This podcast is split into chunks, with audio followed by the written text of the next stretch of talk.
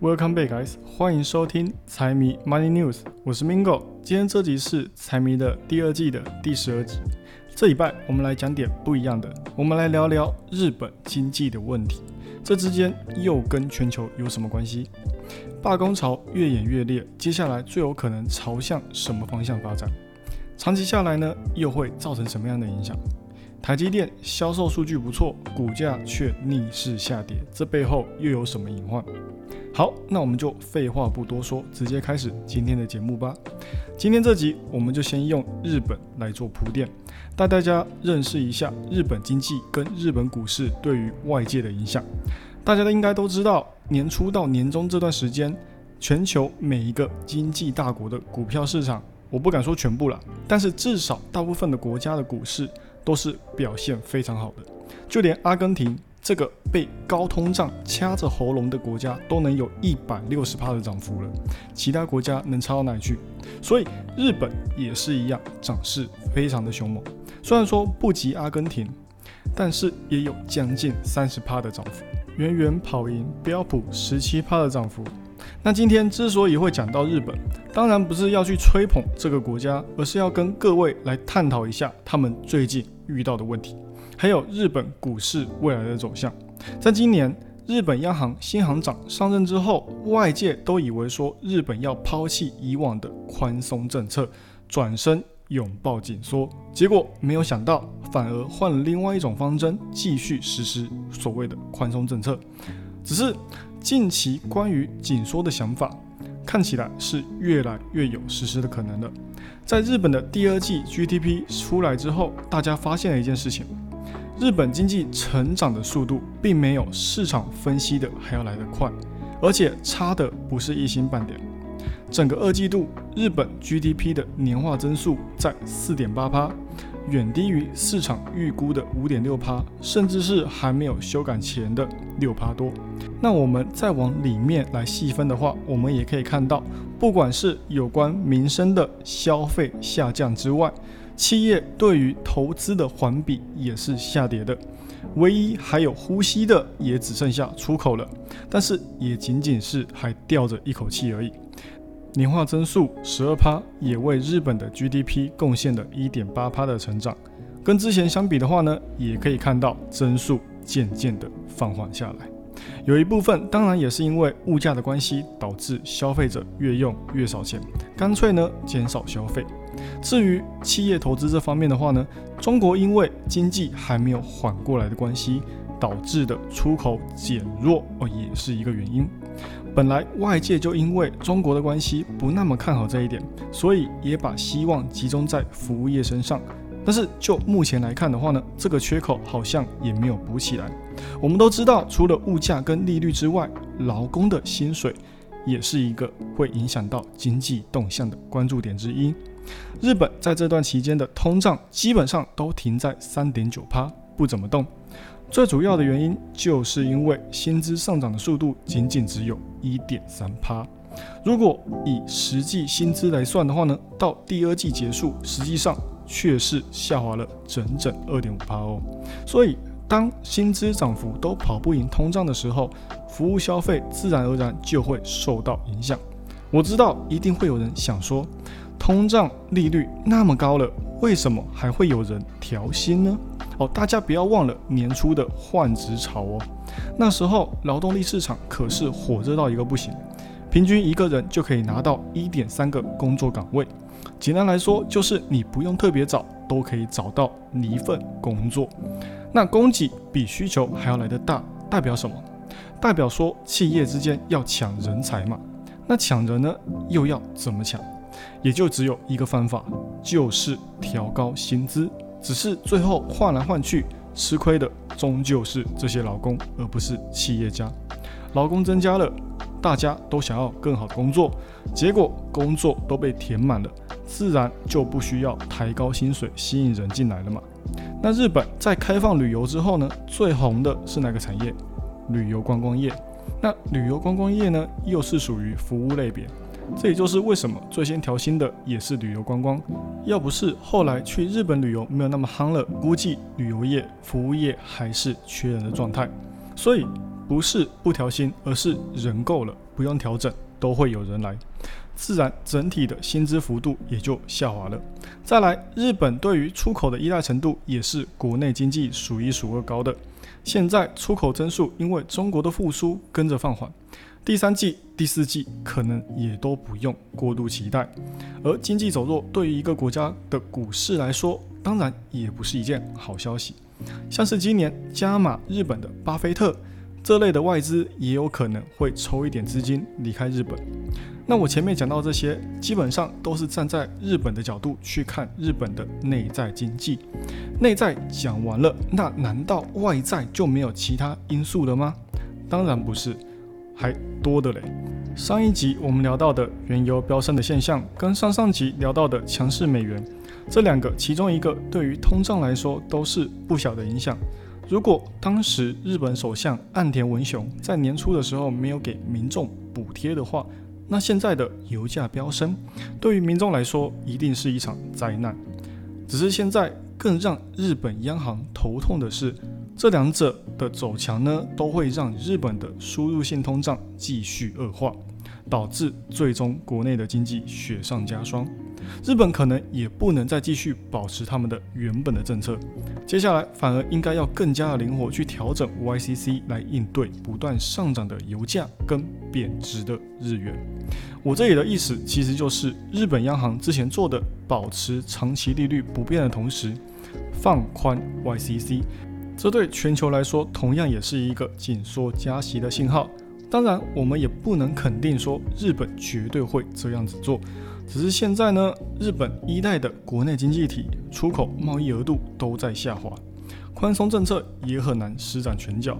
但是我也不是说一定要跟美国一样实施紧缩政策哦，不同的国家有不同的应对方式。对于日本来说，最好的选择反倒是利用放宽的利率区间来对货币进行调整，去进一步稳定日币的价位。那日本对于全球来说也有一定的影响。所以，日本只要不大肆的执行紧缩政策的话呢，对于其他国家来说，也是降低了全球利率持续升高的风险。这也是为什么日本当初传出他们要放老鹰出来遛的时候，其他国家会高度关注的原因之一。好，那讲完日本，我们接下来把焦点转移到美国去。最近罢工这两个字在美国都快变成常态了。之前机师工会喊着要调薪。调了之后，现在好莱坞跟美国汽车工会也有一大堆人吵着要加薪水，不然就罢工。好莱坞我是不知道影响到多少人，但是美国汽车工会呢，上礼拜喊着要调薪的人数就超过十五万了。如果这十五万人一起罢工，那对美国汽车行业来说肯定不是一个小的打击。但是我这样子说好像也不太对，因为这个汽车工会包含的是美国前三大的车企，像是特斯拉就不在这个里面。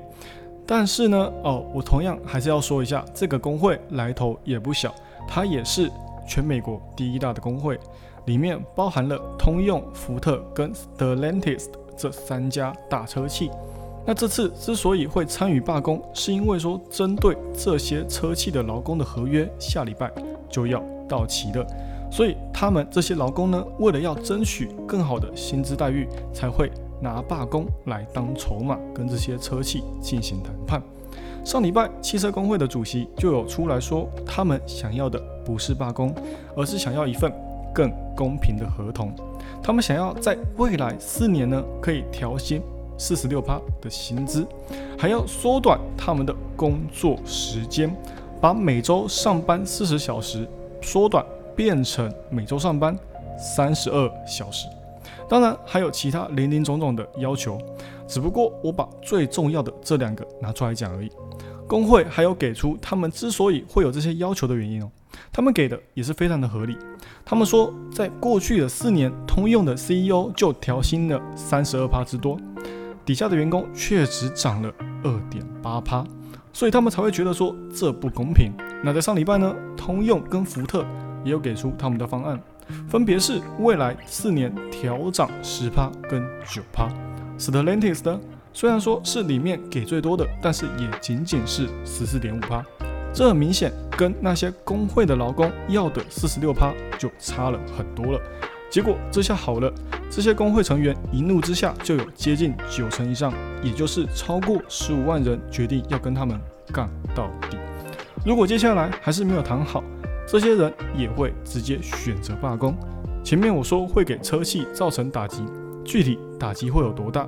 网络上也有人计算出来了，只要他们选择罢工。罢工超过十天呢，就会给这三家车企造成五十亿美元的损失哦。其中最直接的就是产量的减少，通用可能会因此一周减产超过五点五万辆车，福特的话呢，则是减产超过六点五万辆车。营收的话，分别是一周少了二十五亿的收入跟三十亿的收入。那如果这些车企答应工会的要求呢？那可能会增加他们四十五到五十五亿美元的成本。但是罢工呢，同样也会造成汽车供应紧张、汽车价格飙涨的情况。到时候业绩受到影响就算了，连市占都减少的话呢，那才是最令他们头痛的事啊！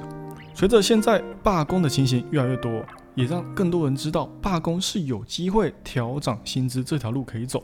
尤其是之前机师罢工，最后以调涨四十趴的薪资做收尾，这一定也会让其他行业的工会眼红哦。这也是为什么现在汽车工会这些人敢喊到四十六趴调薪的原因之一啊。只是这一波罢工潮会持续多久？未来呢，又会不会有更多人利用工会罢工来威胁企业调薪？这对于现在的环境来讲才是最为重要的。因为像我前面日本经济的问题一样。薪资的调整对于通膨来讲也是一个助力，只是日本我刚刚没有讲到的是，他们同样也是一个旅游大国，每年去日本旅游的游客呢不在少数，或许日本利率正常化的进程会比外界想的还要早，也说不定。最后呢，我们来聊一下台积电在上礼拜发了他们的销售数据，数据本身是表现不错的，但是美股的台积 ADR 却以下跌作收。其实最根本的原因还是因为表现超出市场预期是没有错，只不过还不够好。我也稍微讲一下这次八月的销售数据，这次跟去年相比，收入是下降了十三点五趴，跟上个月相比呢是上涨的六点二趴。这个说的是营收上面的。那如果把前两个月的销售数据加起来的话，加起来可以来到六十九趴。这个数据也略高于这五年之间的平均水平，但是对于台积来说，最大的问题是什么？它在七月发财报的时候下调了他们的整个年度的 guidance，预计第三季的收入跟去年相比会同比下降十趴。他们也有给出一个现象，那就是除了 AI 之外，其他产品的需求都在持续的恶化，也就是为什么他们要下调第三季的指引。然后八月的销售数据也很直接的给出了销售，并没有带来太大的改善。简单来说就是好，但是没有到很好。你下调指引还真的蛮有道理的。所以接下来呢，可能它要真正复苏，我们也要等到第四季了。这些数据的话呢，我也会持续的追踪，看有什么新的好消息再来跟大家分享。好啦，以上就是今天的财经大小事，财迷 Money News 陪你阅览国际财经。让你不再对财经感到陌生，让财经与你没有距离。喜欢我节目的朋友们，帮我多多推荐给你的亲朋好友，记得 follow and share，一定要给它按下去。还有，不要忘了财迷也有 IG 跟 Facebook，请大家多多帮财迷捧顶几雷哦。那就这样喽，我是 Mingo，我们下期再见，拜拜。